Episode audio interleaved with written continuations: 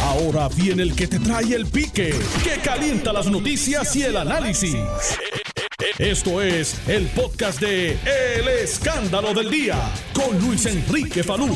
Saludos Puerto Rico, buenas tardes, bienvenidos al 630 de Noti1 al Escándalo del Día. Les saluda Luis Enrique Falú. Muchas gracias por estar con nosotros en la tarde de hoy. Hoy es miércoles 31 de marzo de 2021. Vamos a estar dialogando con ustedes varios temas.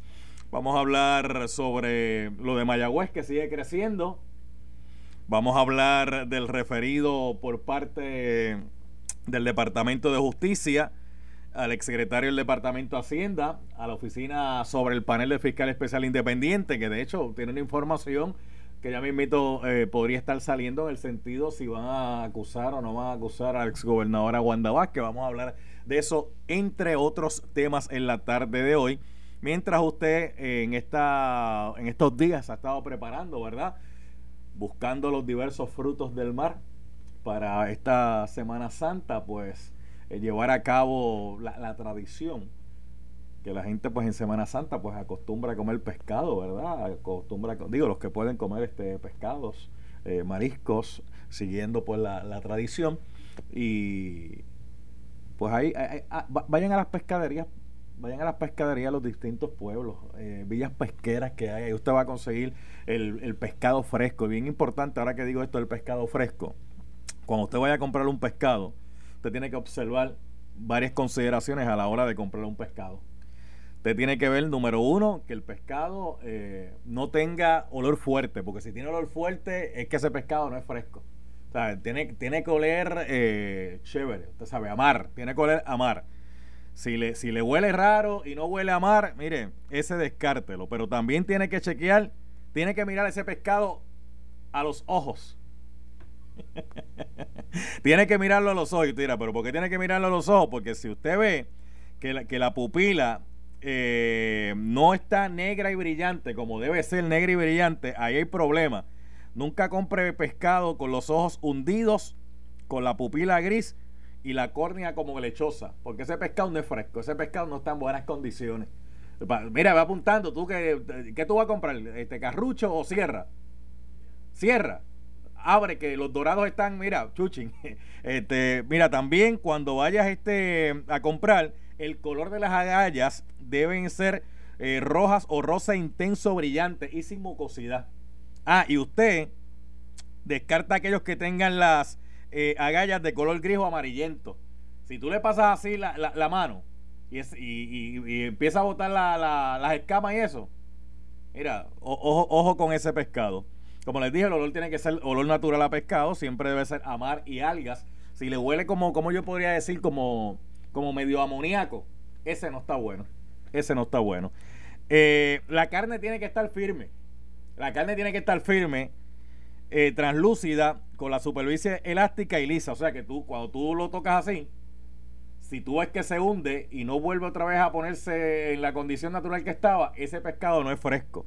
Pero para que usted vaya a la segura, usted se va a las villas pesqueras en Puerto Rico, donde nuestros pescadores van y recolectan el fruto fresco del mar eh, y lo trae fresca y usted va a la segura. Eric Figueroa, ¿qué ha pasado? ¿Qué, ¿Cómo te trata la vida? Bueno, aquí en la, en la trabajación, como dicen por ahí. Todo bien, todo, todo tranquilo. Todo tranquilo hasta el momento. Bueno, ¿qué es lo último? Lindor ya, lo, ya reflexionó, ya pensó todavía. Eh, ¿Va a filmar? ¿No va a filmar por 325 millones? Pues fíjate, de, los reportes se desprende que eh, tiene hasta hoy prácticamente el equipo de los Mets de Nueva York para si para los efectos se le van a otorgar el contrato o llegan a un acuerdo, ¿verdad? En este caso, Lindor y su agente están solicitando un contrato de 400 millones aproximado o cercano. Obviamente, ¿verdad? Que hay unas deducciones y todo eso. Eh, y ciertamente hay algo que me sorprende y es que tiene el apoyo del dirigente del equipo de los Mets y de varios jugadores, incluso uno de estos, Pete Alonso, que ha expresado a través de las redes sociales prácticamente le envió un mensaje contundente al gerente general del equipo, mira, dale los 400 millones y ya. Ok. ¿Sabe? Que eh, tiene el apoyo de muchos de sus compañeros dentro del equipo. Eh, ha quedado más que claro. Ah, eh, esto, esto es sumamente controversial por, ¿verdad? por lo que yo estuve explicando durante el video que, que estuvimos grabando durante el día de ayer.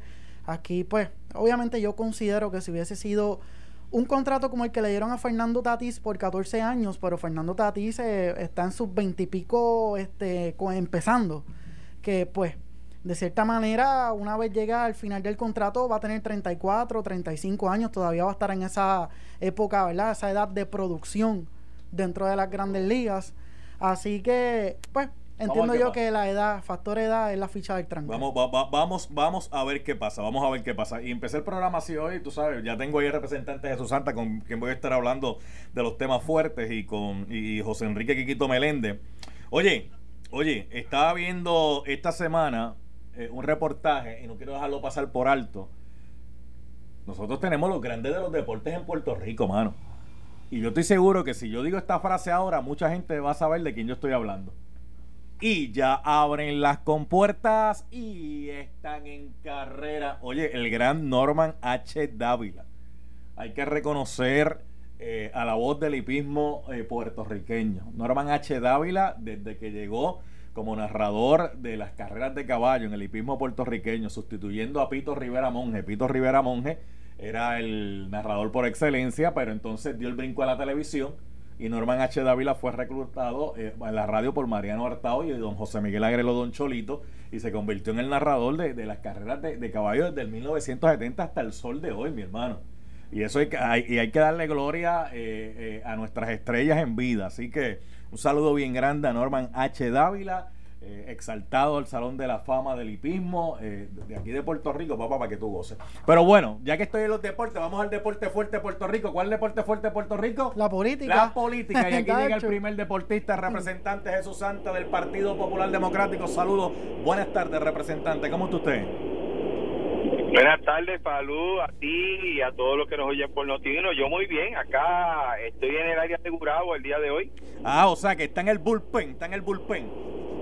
Eso es así. Muy bien, mire, vamos a tocar varios temas con usted. Empecé hablando de unas notitas deportivas, ¿verdad? Por aquello de este, podemos, podemos hablando del deporte, ningún problema con eso. No, si no nos hemos salido del deporte, porque ahora, ahora vamos al deporte más fuerte que Puerto Rico tiene, que es la, la política.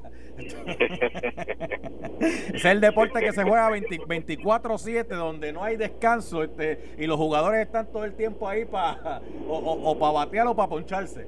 Bueno, y, con o sin ese con o sin pandemia siempre se juega. Sí, sí, sí, ahí, no hay break. Ah, y siempre hay gente en el banco listo y presto para para, si hay sustituciones. Ay, mi madre, mi madre.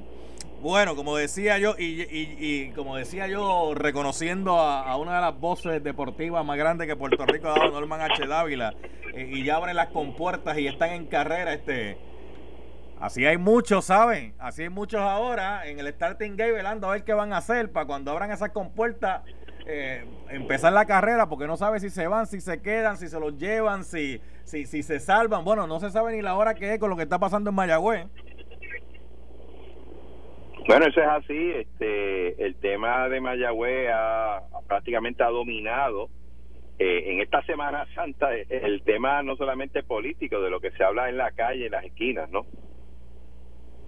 Definitivamente, y es que es una, una situación, un alcalde veintitantos veintitantos años en el poder, un cacique que prácticamente eh, en Puerto Rico eh, nadie se daba por eh, hecho de que, de, que iba a estar en un escándalo de, grandes proporciones como este. Y el escándalo es de grandes proporciones porque el asunto es que arrestan a unos ex asesores del municipio, unas inversiones que hace el municipio. Entonces, aquí ha salido con eso un montón de información referente a si el alcalde sabía, si no lo sabía, cómo es que si los federales este, eh, acusan a estos individuos, dicen que el municipio es la víctima. Entonces, el alcalde eh, sale eh, y no sale a no dar cara, porque realmente lo que ha hecho es mandar unos comunicados y, ha ido un sitio eh, aquí, pero de allá no, no ha hecho una conferencia. Entonces el planteamiento que hay es, eh, lo, lo, van a investigar ahora el Departamento de Justicia, el, el alcalde sale y dice, no hace falta otra investigación. este Bueno, este, este, este esto sí que es tremendo, pero tremendo eh, escándalo. Entonces el alcalde pone un, un interino que no es el vicealcalde. Entonces la gente dice, oye, ven acá, este, si está todo claro, si está todo como, como Dios manda ¿Por qué tanta resistencia a dar explicaciones y aclarar lo que haya que aclarar y punto? Mira, yo creo que, que dentro de todo el, el, issue, ¿no? Que envuelve lo que fue las acusaciones de parte del ente federal, que, que literalmente, si nos dejamos llevar por el FBI, soneran al alcalde pero pero fuera de eso crea muchas preguntas no, no te lo niego y, y muchas inquietudes y, y, el proceder del alcalde que quiero aclarar siempre ha sido el mismo. O sea José Guillermo Rodríguez ha sido una persona que nunca ha sido de medios siempre ha estado como quien dice detrás del telón. Eh, no no ha sido muy vocal la mayoría de las veces. Cuando ha habido issues fuertes o no en Mayagüez muy pocas las veces inclusive que sale y eso complica la situación porque no al, no tener esa exposición pues no puede explicar eh, situaciones que están pasando allá en la Sultana del Oeste. Pero pero más allá de eso Falú trae trae una inquietud que, que cuando uno viene a, viene a ver porque fíjate que la acusación no es por la administración directa del municipio tiene que ver con corporaciones municipales. Y yo recuerdo que a, la semana pasada o salieron unos artículos de las corporaciones municipales de Aguadilla y la situación precaria de ciertos proyectos que esas corporaciones eh, municipales han creado.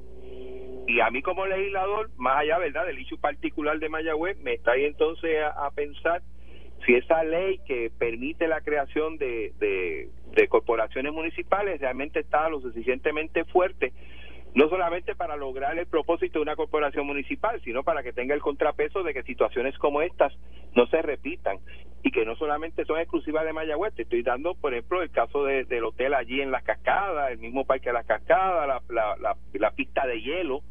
Entiendo que en Ponce hay otras corporaciones con, con cierto tipo de situaciones y, y, y trae, a mí como legislador me trae esa inquietud y yo creo que en un momento dado tenemos que sentarnos a, ver esa ley que crea esas corporaciones y ver de qué manera puede buscar mecanismos legislativos que eviten en las situaciones que han, ocurrido en diversos pueblos con ese tipo de corporación. Por eso yo le por eso yo le preguntaba ayer al secretario general del PPD, eh, Ramón Luis Cruz Burgos, si se debía revisitar esa ley porque eso viene desde la ley 81, que era la ley de municipios autónomos, pero que después fue enmendada con la ley número 107 del 14 de agosto del 2020, que se conoce como el Código Municipal de Puerto Rico, que la versión que estuve leyendo anoche digital tiene 532 páginas. Y entonces en ese Código Municipal eh, de Puerto Rico hay eh, varias facultades, ¿verdad?, que se le dan eh, a los municipios para crear corporaciones, corporaciones para crear empresas municipales y para crear empresas especiales. Entonces, cada una de esas eh, instituciones que le he planteado tiene unos mecanismos distintos en la ley. Entonces, hay que ir a esa ley y ver donde habla cómo es que el municipio puede crear una corporación eh, para que esa corporación haga inversiones. Entonces, el, asunto es que prácticamente aquí eh, por poco hipotecan a todo el municipio de Mayagüez. No solamente Aquí lo único, hasta, hasta, hasta, ahora de lo que ha salido, y es una hipérbole que voy a hacer, que es una gran exageración, hasta ahora lo, lo, que ha salido es que lo único que se ha salvado de hipotecar es el brazo gitano, todo, lo demás prácticamente por todo. hasta Mundi. sí, sí, sí, este, y es una hipérbole que estoy haciendo. ¿Y por qué hago esa hipérbole? Porque mientras falten explicaciones del alcalde, abre la puerta a que haya todo tipo de especulaciones. Seguro, seguro. Yo, yo, yo creo que parte de, del issue, eh, sin saber los detalles, realmente eh, es que la gente espera que se le explique qué pasó y por qué pasó, ¿no? Eh, más allá de lo que diga un pliego, un pliego acusatorio federal que literalmente plantea que el municipio es víctima, pero pero la pregunta es por qué fue víctima, o sea, ¿qué podemos hacer para que otro municipio de estas situaciones no ocurra lo mismo? Por eso que yo te digo, de una forma lo más sosegada, yo creo que tenemos que visitar otra vez esa legislación que la enmienda que se hizo a final de, o bueno, sí, a final del, del cuatrenio pasado, da más libertad todavía a los municipios. Y yo puedo entender que, que los municipios ante la nueva situación fiscal necesita nuevas herramientas para poder subsistir, pero, pero esas herramientas también tienen que tener un contrapeso para evitar que gente que no vigilan el mejor interés público eh, no entren. Y si suceden casos uno cogerlos a tiempo, no no esperar a que a que a que haya un, un robo o un mal manejo de fondos para poder detectarlo. Yo creo que es yo creo que la enseñanza mayor de este proceso eh, a los legisladores debe ser sentarnos y revisitar eso y ver de qué manera, yo no digo eliminar la ley, yo digo es que hay que buscar unos contrapesos y unas condiciones. Si vas a hacer una corporación municipal, pues mira, tiene que cumplir con estos requisitos y tiene estas condiciones que hacer y tiene que someter una información X, lo que sea, para evitar que estas situaciones se repitan. Y vuelvo otra vez, no son únicas de Mayagüez, te estoy dando ejemplo de, de administraciones como la que tuvo Aguadilla. Aguadilla tiene un hotel allí como de 30 millones de pesos que no saben qué hacer con él y una pista de hielo que desde María no funciona y, y, y Ponce también tiene otras situaciones, no tengo el detalle, pero de, ciertas empresas municipales que, que no, han, no, no, han dado pie con bola, como dicen acá en Gurabo.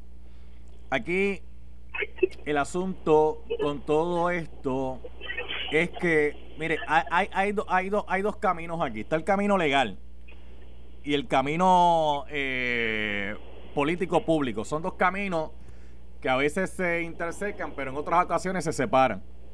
Posiblemente en un asunto legal yo podría entender el planteamiento de calle que en Cagua llueve, porque todo lo que tú digas podrá ser utilizado en tu contra en algún momento. Eh, pero en el ambiente político, el que deja el espacio vacío, alguien lo va a ocupar. Y posiblemente ese que lo va a ocupar va a empezar a ocuparlo desde el punto de vista político para acaparar el espacio, oiga, y va a abrir una puerta de manipulación, de, de, de eh, explicaciones que cuando usted vaya a tratar de dar la explicación, ya la gente no lo va a querer escuchar, ya la gente ha adjudicado y a la gente ya ha adjudicado la explicación que va a dar ya es tarde. Le voy a traer un ejemplo. Cuando el doctor Ricardo Rosselló estaba en el poder, en el verano de 2019, él se fue un viaje a Europa de vacaciones. En lo que el exgobernador estaba de vacaciones por Europa, acá habían unas protestas y, y empezaron a coger fuerza, y a coger fuerza y a coger fuerza. Al extremo que llamaron al gobernador y le dijeron, mira, tienes que regresar aquí porque si tú no regresas aquí, cuando vengas ya, ya va a ser tarde. Y de hecho, cuando regresó ya fue tarde, porque cuando regresó a Puerto Rico, trató de dar unas explicaciones, pero ya la gente había adjudicado. Ya la gente había tomado una... Y, no le costó más que tener que renunciar al cargo, porque ya la gente no quería escuchar independientemente cuál fuera la explicación, porque otros sectores habían ocupado ese espacio que estaba vacío. Eso es cierto, yo creo que es importante eh, uno, ¿verdad? Hay días buenos y hay días menos buenos. Eh, a nosotros que estamos en esta dinámica, en este deporte de la política, ¿no? Eh, pero yo creo que tú tienes que dar cara y, explicar y, plantear tus puntos. Yo creo que es importante, eh, eh, porque de otra manera creas un, como tú dices, un vacío, una nube, y, y cualquier cosa puede suceder, ¿no? En ese sentido, porque cualquier cosa que se diga va a ser más de lo que no se dijo. No, y, y, y, y, ahora mismo el Partido Popular está fallando aquí. En este momento el Partido Popular está fallando. Porque el Partido Popular como institución debió haber llamado al alcalde hace rato y decirle, alcalde, tiene que dar cara. Usted explique, no pasó nada, explico. Ah, usted no va a explicar, alcalde. Pues lo sentimos. Entonces nosotros tenemos que hacer lo que hemos hecho con otros sectores de la política puertorriqueña cuando ocurren estas cosas también. Yo creo que en su momento eh, el Partido Popular va a tener que tomar acción. Pero ¿cuándo es en su eh, momento? ¿Cuándo es en su momento? Porque como le expliqué ahorita, si el espacio se deja vacío, posiblemente cuando se venga a llenar, se va a querer llenar, incluso puede ser hasta con la verdad, pero ya no van a haber oídos para escuchar. La realidad es que te digo en su momento porque no sé, ¿verdad? Yo, yo, yo esperaría, ¿no? Eh, confío que la estructura de dirección del Partido Popular de alguna u otra manera haya tenido comunicación con el alcalde, no solamente para entender lo que está pasando, sino para sugerirle, digo, si hubiera sido yo, hubiera sugerido que mire con calma explique lo que está pasando y que dé la información que tenga y aquella que no tenga pues no la tiene, ¿no? Eh, porque no basta con solamente decir que, que, que no fui acusado y que inclusive soy la víctima, pero pero siendo eso cierto, porque es lo que dice el pliego federal, eh, hay, hay, hay por lo menos un interés de que fantástico se falle en esto, ¿qué vas a hacer para evitarlo? ¿Qué, qué se está haciendo para recuperar los 9 millones de dólares?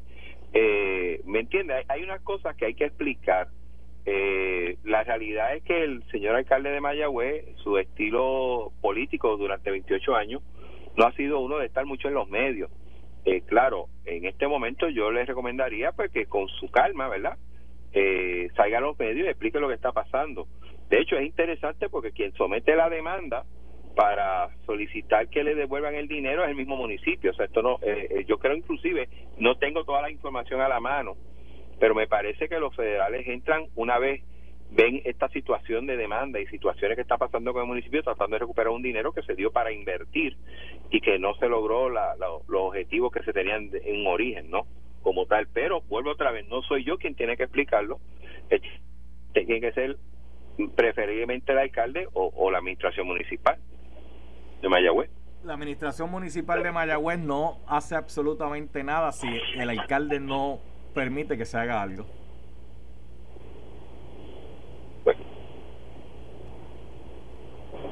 Porque el alcalde podrá haber cogido unos días. Entonces uno le pregunta al alcalde interino y dice, bueno, yo voy a estar aquí hasta que el alcalde regrese. Pero ¿cuándo es eso?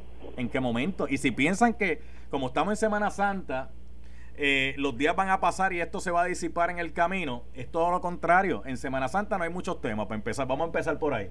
Y obviamente el que hay es el que se va, el que se va a estar eh, ocupando los espacios, número uno. Y número dos, eh, los tiempos han cambiado, no era como antes. Mire, antes usted tiraba una noticia el viernes para que se desapareciera el fin de semana porque la gente se desconectaba.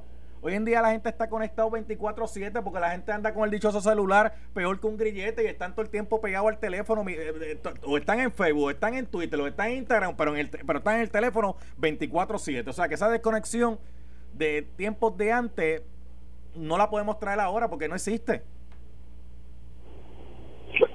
Yo ahí te digo, eh, yo esperaría que por no decir en su momento, vamos a decir entonces lo antes posible, eh, se provea una aclaración de las distintas dudas que tiene el público referente en el caso específico de, de, la imputación que hace el gobierno federal a un ente privado, donde indica que el municipio es víctima y de aquellas otras acciones que se ha tomado se tienen que tomar para primero eh, eh, evitar que esta situación ocurra, eh, qué, qué acciones se está tomando para recuperar el dinero que, que el gobierno de, de Mayagüez pues fue eh, estimado.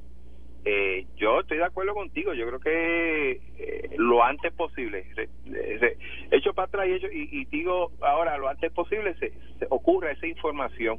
Yo creo que eso es bueno no solamente para el señor alcalde, yo creo que eso es bueno también para el país. Yo creo que el país requiere información, quiere transparencia y yo creo que necesita saber eh, en, detalles qué está pasando. Por el otro lado, yo creo que es una oportunidad para para ver la situación de las corporaciones municipales y yo esperaría, ¿verdad?, que la legislatura, más allá de enfocarse únicamente en el caso que está ocurriendo en Mayagüez, se enfoque en los diversos casos que ocurren con muchos municipios, en entidades o corporaciones municipales que lamentablemente no están logrando el propósito para las cuales fueron creadas y a ver de qué manera legislativamente podemos evitar que estas situaciones vuelvan a ocurrir.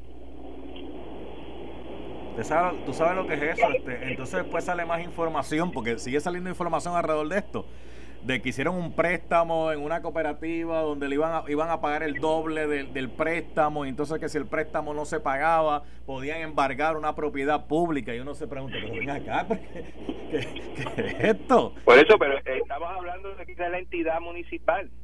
O sea, esa es la corporación municipal. Pero, esa es mi inquietud, te lo digo con toda franqueza y sin tapar nada. O sea, eh, eh, una, una corporación municipal tiene el poder de hacer eso o es que eso se hizo ilegalmente. O sea, hay unas cosas en ley que uno tiene que, que verificar en, en lo que en lo que es el ahora el código municipal y buscar maneras y formas que no se repitan, porque lo que tú estás planteando es una locura. O sea, ya mismo cogen y, y, y, digo, el, morro es, de propiedad federal, pero si fuera fuera de propiedad del gobierno de Puerto Rico, eh, tú, no lo puedes hipotecar, ¿me entiendes? Mano, oye, voy a hacer la pausa, voy a hacer la, voy a hacer la pausa. Voy a hacer la pausa, voy a regresar en breve. Oye, esa última línea que dijo el representante ahí la quiero usar para reflexión, mano. El morro es propiedad federal y está en unas condiciones y, en unas condiciones, chacho, que aquello hasta brilla. Yo creo que al, yo creo que al morro le pasan hasta mapo, mi hermano. Porque tú, sí, porque tú vas, tú allí, ves la facilidad de aquello bien chévere, bien cuidado, bien protegido, bien nice. Y las propiedades históricas en manos del gobierno de Puerto Rico cayéndose en canto. Mano, a lo mejor, a lo mejor si el Normandy fuera una propiedad federal, eh, estaría que brillara, mano. es privada, por si acaso. No, no, pero yo estoy diciendo, si tuviese las manos las autoridades federales, eh, a, lo, mejor brilla, brillaría. Una... Qué increíble, mi hermano. Qué cosa, qué cosa bárbara. No, y, que, y, que está, y que está en San Juan, porque si llega a estar en Mayagüez, a lo mejor sería parte de la hipoteca. Es, es una hipérbole que estoy haciendo, una gran, una gran exageración este, en, una metáfora libre que estoy utilizando para discutir este tema. El código municipal tiene 532 páginas. Y ahí hablan de qué puede hacer, qué no pueden hacer, cómo lo deben hacer, las juntas que deben crear, quiénes van a estar en esa junta. Porque, porque de hecho, aquí te hablan de una corporación y te la ponen como una, una cosa aparte del municipio, pero es que esa, esa junta eh, de, la corporación la presidía el alcalde y funcionarios del municipio son los miembros de, de la misma corporación. Este, ¿Cuán aparte del municipio es eso? Mira, de, de lo que tengo entendido, las corporaciones municipales, como tú dices, tienen su junta de, gobierno, junta de directores, donde un por ciento de, sus componentes tienen que ser del orden público, municipal generalmente, y donde para efectos de ley el alcalde es miembro de esa junta, eh, aun cuando delegue en, una, en otra persona, ¿verdad?, que, que, que ocupe ese espacio, ¿no?, como tal. Eh, y, y sí, o sea, por eso es que se llama una corporación municipal, o sea, no deja de haber una influencia de parte del municipio en esa entidad privada. No, no se vaya de ahí, no se, no se vaya de ahí, Santa, no se, no, no se vaya de ahí, Santa. Vamos a regresar en breve. Estás escuchando el podcast de Noti1, el escándalo del día, con Luis Enrique Falú. Bueno, aquí estamos, 12.37 de el mediodía. Gracias por estar en la sintonía en el escándalo del día. Mira, ya mismito voy a leer varios mensajitos que me están llegando por aquí de los temas que estamos discutiendo a través de arroba Luis Enrique Falú en Twitter. Aquí está Jesús Santa. Aquí está José Enrique Quiquito Meléndez. Representante Quiquito Meléndez, saludos, buenas tardes. Saludos, saludos a ti, al compañero Jesús Santa y a todos los que escuchan. Ya tú sabes, aquí estamos. Chacho, Quiquito, Quiquito Meléndez hizo una conferencia de prensa donde por poco termina a las once y media de la noche, porque cuando empezó la conferencia de prensa de hablar de Mayagüez, chacho, eso fue uff. Este, usted, usted le ha sacado vida, obra y milagro al asunto y el escándalo este de Mayagüez. ¿Qué va a ser? Y Quito Meléndez, chacho, sacó ahí referido para aquí, referido para allá, y esto hay que investigar, y esto, esto no puede quedar así. Representante, ¿qué es lo que usted está planteando? Mira, Salud, este, la semana pasada tú y yo estuvimos hablando sobre este asunto este, de, de, de, Mayagüez y me llamó mucho la atención, ¿verdad? El planteamiento que tú me hiciste, ¿verdad? Que yo no había estado, yo no me había dado cuenta, pero lo, lo, hiciste tú, de que los federales habían dicho que el alcalde era, el municipio y el alcalde eran víctimas en este proceso.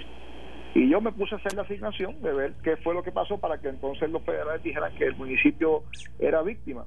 Y cuando me doy cuenta de lo que está ocurriendo, luego de ver el, consigo el pliego del acusatorio, veo que es que los federales comenzaron este asunto como un caso de corrupción, pero tuvieron que radicar como un caso de fraude, porque simplemente no tienen jurisdicción este, para velar un asunto de corrupción, porque hay un asunto de, de que el dinero que se usó para estas transacciones no son transferencias federales, es un asunto de naturaleza y asignado 100% de fondos estatales. Este, aquí se hicieron unas emisiones de bono en el pasado, las emisiones de, bono, de bono tienen, obviamente como el compañero de Santa sabe, eh, son para uso eh, de obras y mejoras permanentes, ¿verdad? Típicamente. Eh, y se le asignaron gran parte de ese dinero, que de hecho sale también del propio de la propia acusación, que se asignó eh, gran parte de ese dinero, son 9 millones de pesos, para bregar con el centro de trauma de Mayagüez, eh, allá en, la, en los estados del oeste.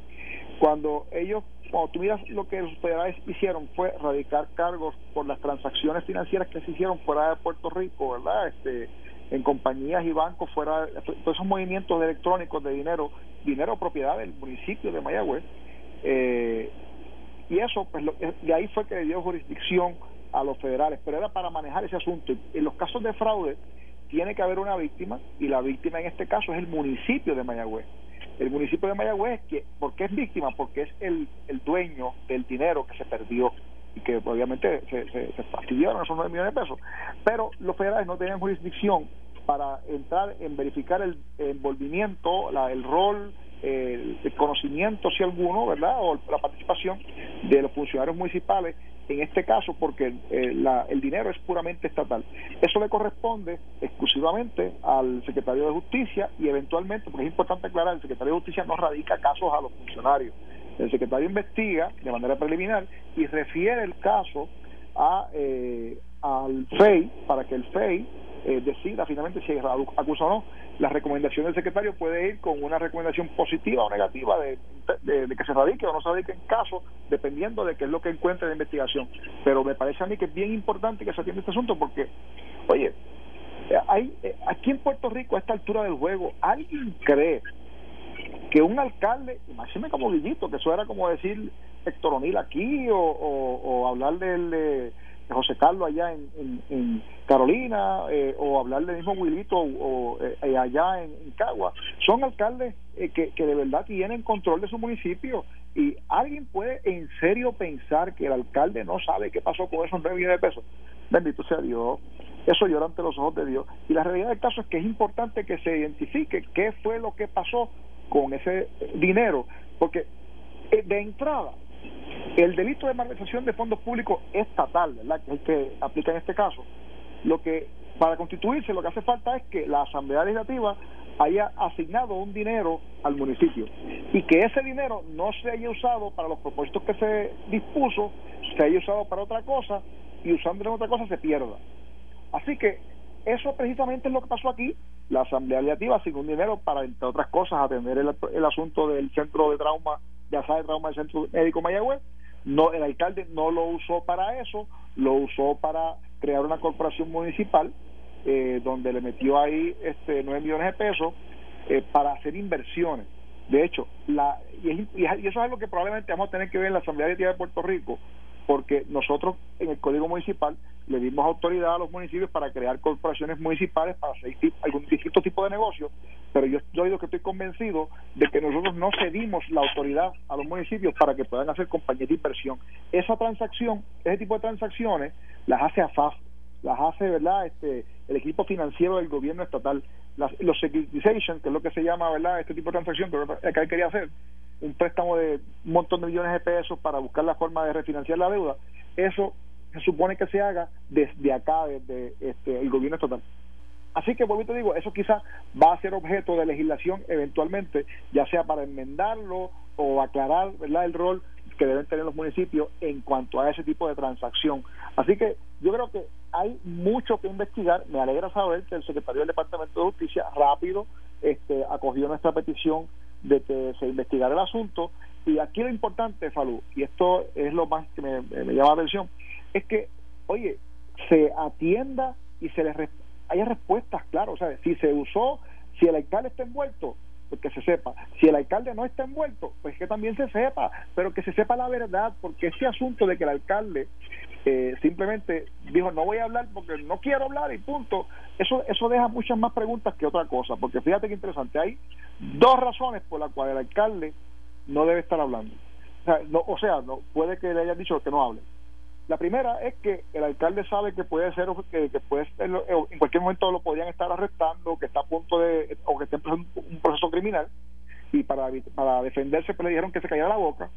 Y la segunda alternativa es que el alcalde haya ya entrado en una negociación eh, con las autoridades federales y esté cooperando porque pues, esté buscando algún acuerdo de inmunidad para que no se le acuse en la federal y el poder entonces entrar este hacer este, algún tipo de arreglo para poder entonces este de alguna manera eh, salirse verdad y, evitar que, sea ser procesado criminalmente claro es importante destacar que los acuerdos que él logre con los federales pues son, son allá con los federales, pero eso no lo libera de la responsabilidad que tenga en la jurisdicción estatal. Así que hay que mirar, ¿verdad? Este, la idea no es perseguir a nadie, pero la idea es que se sepa toda la verdad y cualquiera, cualquiera que sea, el pueblo tiene derecho a saber. Yo creo que es importante que, la gente sepa, ¿verdad?, qué es lo que está pasando, porque, oye, esto es un asunto del mayor interés público y como tú has visto, esto ha estado en todos los medios y hay mucha preocupación sobre la participación de los funcionarios municipales. Fíjate que el alcalde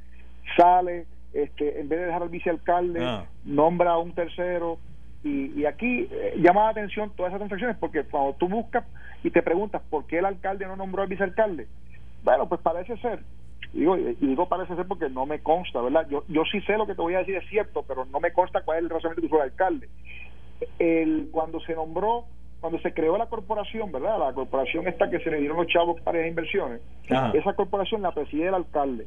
Pero lo que yo no sabía, que me enteré hace apenas unas, horas, es que el, el, vicepresidente de esa corporación casualmente es el vicealcalde el vice, que lo nombraron. Sí, el vicealcalde. Por lo tanto, este quizá el, hay, el, hay, hay, algún envolvimiento ahí, yo no lo sé, y, y eso lo que huele es a que aquí hay algo más que no se está discutiendo públicamente y quizás hay algún tipo de negociación buscando algún tipo de inmunidad. Representante Jesús Santa, ¿todavía usted está ahí? Sí, estoy aquí. Ah, ah ok, no, porque para el que pensó que yo estaba exagerando cuando dije que Kikito hizo una conferencia de prensa que por poco duró hasta las once y media de la noche, ese turno ha sido largo. Está bien, recuerda que, recuerda que estuve solito la primera media hora. Yo en eso respeto y más con el espacio que él tiene para plantear su punto. Mire, hay, hay algo que sale en un reportaje escrito y de prensa que a mí me llama mucho la atención, porque es interesante.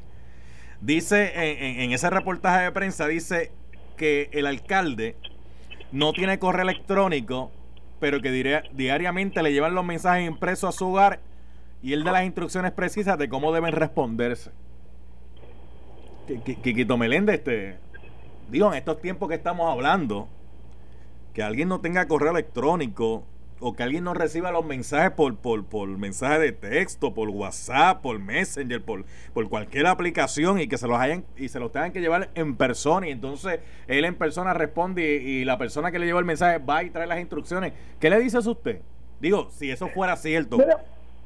yo no sé si eso es cierto, pero no me sorprende, ¿verdad? Este, el alcalde es una persona eh, una persona mayor, vamos a poner lo que quizá no está tan familiarizado con estos asuntos, aunque tengo que reconocer que yo conozco muchas personas mayores que, oye, manejan las redes sociales y los asuntos de los emails mejor que cualquiera de, de, esta generación, ¿verdad? De la generación que viene subiendo. Pero Mira, lo que te demuestra es que el alcalde sí está en conocimiento de lo que está sucediendo, sí está en control de lo que está pasando, independientemente él no maneje directamente su email, probablemente lo que se hace, y aquí estoy puramente especulando, ¿verdad? Es que la cuenta de eh, correo electrónico del alcalde la maneja un tercero por instrucciones del alcalde, que en efecto, para efectos legales, sigue siendo el alcalde que está contestando. Así que, este, eh, aun cuando eso no eh, se pueda discutir, lo que presupone es que el alcalde sabe lo que está ocurriendo en su municipio, ah, ah, eh, por lo tanto, y está en control. era, era el punto, porque ok, que no existe un correo electrónico, uno se podría sorprender contra una persona que no tiene correo electrónico. Pues alguien podría, alguien podría especular y llevarlo al punto de, ah, lo que pasa es que todo lo que tú haces de manera electrónica queda grabado ahí y no hay forma y manera de, de tú desaparecer eso, porque eso está grabado. Pero, fíjate, pero, pero, pero yendo más allá, pero yendo más allá, más allá de lo que Quiquito Meléndez me está planteando, referente a esto de, de, los correos electrónicos, mire, pues sí, puede, ser que el alcalde pues siga en tiempos de antaño, eh, sigue dirigiendo el municipio así, pero las instrucciones que dan siguen siendo del alcalde. Yo, yo, yo, yo lo que te puedo decir de eso es que te sorprendería la cantidad de personas que por diversas razones eh, no utilizan eh, de forma consistente, por no decir que no utilizan cierto tipo de mecanismo electrónico de comunicación, entiéndase correo electrónico, inclusive las redes. Eh, así como hay un montón de claro, claro. mayor de edad que bueno, mi mamá tiene su página de Facebook y tiene 82 años, ¿no? Es, es, es interesante, inclusive yo, yo un sí, pero, el, pero, pero, pero el, el, punto lo quiero llevar más allá si tiene correo electrónico o no tiene, o si tiene red o no tiene. El punto que lo quiero llevar es que no podría alegar algún tipo de desconocimiento porque la realidad es que el mensaje le está llegando, ah, que no, no le está llegando de una forma moderna ahora de manera electrónica, pero está llegando de manera este bueno, yo esperaría y esto más allá del caso de, de que se está hablando yo creo que todos los alcaldes tienen que tener conocimiento de lo que está pasando en su municipio. Por eso. El, manejo de control del municipio no va a depender de, las características de cada alcalde, pero lo menos que yo esperaría, no del de Mayagüez, de los otros 77 alcaldes, que es que sepan qué está pasando, por lo menos administrativamente, dentro de su municipio, dentro, ¿verdad? Dentro de lo que tienen que saber vamos a ser usted en esto. Yo, yo estoy diciendo lo más claro posible. O sea, yo no puedo dar excusa a ningún alcalde. No sé qué está pasando en mi municipio, a menos que sea una situación muy, muy, muy particular, ¿no? Sí, sí, lo, yo comprendo el planteamiento, pero el, el asunto aquí, a lo que vamos es, ¿tenía conocimiento o no tenía conocimiento? Pues alguien puede decir, ah, pues como no tiene correo electrónico, pues no tenía conocimiento. No, según el planteamiento es que los mensajes le, llega, le llegaban de una forma distinta, ¿verdad? A como llegan ahora, alguien se los llevaba y él tomaba decisiones, digo, de ser eso cierto, ¿verdad? Porque eh, hay que ver también el planteamiento que va a decir el señor alcalde, pero si el señor alcalde no habla, lo que queda, lo que queda ahora mismo como, como planteamiento es lo que está diciendo otro. Claro. Eh, ahí es que está el problema, Falú, porque es que el, el, el hecho es la inconsistencia, ¿verdad? Es como, es como Antiel, disculpe, es como Antiel, Kikito, disculpe, disculpe. Inmediatamente dijeron que el alcalde se había montado un avión y se había ido para República Dominicana. Pues como el alcalde no, nadie no estaba presente, ni nadie lo había visto, pues se dio por hecho que el alcalde se había ido para República Dominicana. Pues el alcalde tiene que salir un comunicado, ah, que me presenten alguien un boleto de avión como que yo salí de Puerto Rico. Entonces sale alguien, ah, no, pero es que pudo haber salido un avión privado. Es que aunque salga un avión privado tiene que haber un registro. Porque cuando usted hace un un viaje en un avión privado, eso se registra a la hora que el avión salió, quiénes iban en el avión, para hacia dónde iban, etcétera. Una bitácora, una bitácora. Pero más allá de eso, entonces después tiene que salir el alcalde sacándose fotos en la plaza del mercado. Pues mientras el alcalde no había hecho eso, ¿cuál era, qué era lo que estaba diciendo todo el mundo? Ah, el alcalde se montó un avión y se fue para República Dominicana. Bueno, estaban hablando hasta tratados de extradición en las redes sociales, yo me acuerdo de eso. Lo, vi, lo vi. Por eso, y, empezó la gente a hablar de que si, que si República Dominicana y Estados Unidos tienen tratado de extradición, que si la, yo sé, ¿de qué están hablando, señores? por eso, por eso, fíjate, por eso es que hay que tener cuidado, ¿verdad? En, en, en lo que se oye y se dice, ¿no? Yo creo que una de las de los de los de lo bueno de los sistemas de comunicación que tenemos es que la información llega rápido y llega mucha gente. Uno de los defectos es que tenemos que ser cuidadosos con todo lo que se inscribe y todo lo que se pone, ¿no? Pero, pero fíjate, en esto tengo que decirte que tengo que coincidir con Quiquito en el sentido que es importante que, la, la información fluya. yo creo que parte del problema que se tiene es porque no tenemos la información y cuando tú no tienes la información, cualquier aseveración tiene validez, ¿no? Y, y yo creo que es una de las cosas que como te dije al principio del programa, yo recomendaría que la administración municipal sea alguien del municipio o el alcalde de alguna manera vaya aclarando las situaciones porque, de otra manera va a estar esto con mil opiniones para poner paz para poner paz para poner paz en el programa en esta semana y eso. Quiquito Meléndez cómo el Partido Popular ha manejado esto yo, yo creo que el Partido Popular, ¿verdad? Este, y, eso, y eso, eso que, esa pregunta que tú haces, ¿verdad? No, es para poner paz, eso es para echarle pique, No, no, no, no, no, no. Yo soy, yo, soy, yo soy un pacificador, yo soy un pacificador. No, no, no, no me atribuye a mí este intenciones que yo, que yo no he manifestado. Este. Pero mira, la, realidad del caso es que, mira, eh, eh, choca, ¿verdad?, con las expresiones que han ocurrido en casos anteriores, inclusive de mi partido cuando hay casos que son en mi partido, los líderes del Partido Popular, ¿verdad? Y tengo que decir que en este caso Jesús Santa siempre ha sido bastante consistente, digo, siempre así consistente, ¿verdad? Con, con sus expresiones, este pero hay líderes del Partido Popular que se rasgan las vestiduras cuando hay un señalamiento con algún funcionario del, Partido No Progresista, pero cuando es un funcionario del Partido Popular hay que dar espacio, hay que mirar, hay que evaluar. y la realidad del caso es que en este asunto hay ya acusaciones este con personal que vamos a estar claros esas personas las contrató el alcalde no las contrató más nadie las contrató él. Este que es un eh, pegaron con un caso de fraude. Hay nueve millones de pesos que no aparecen que se perdieron. Los chavos eran para el centro de trauma eh, allá en Mayagüez.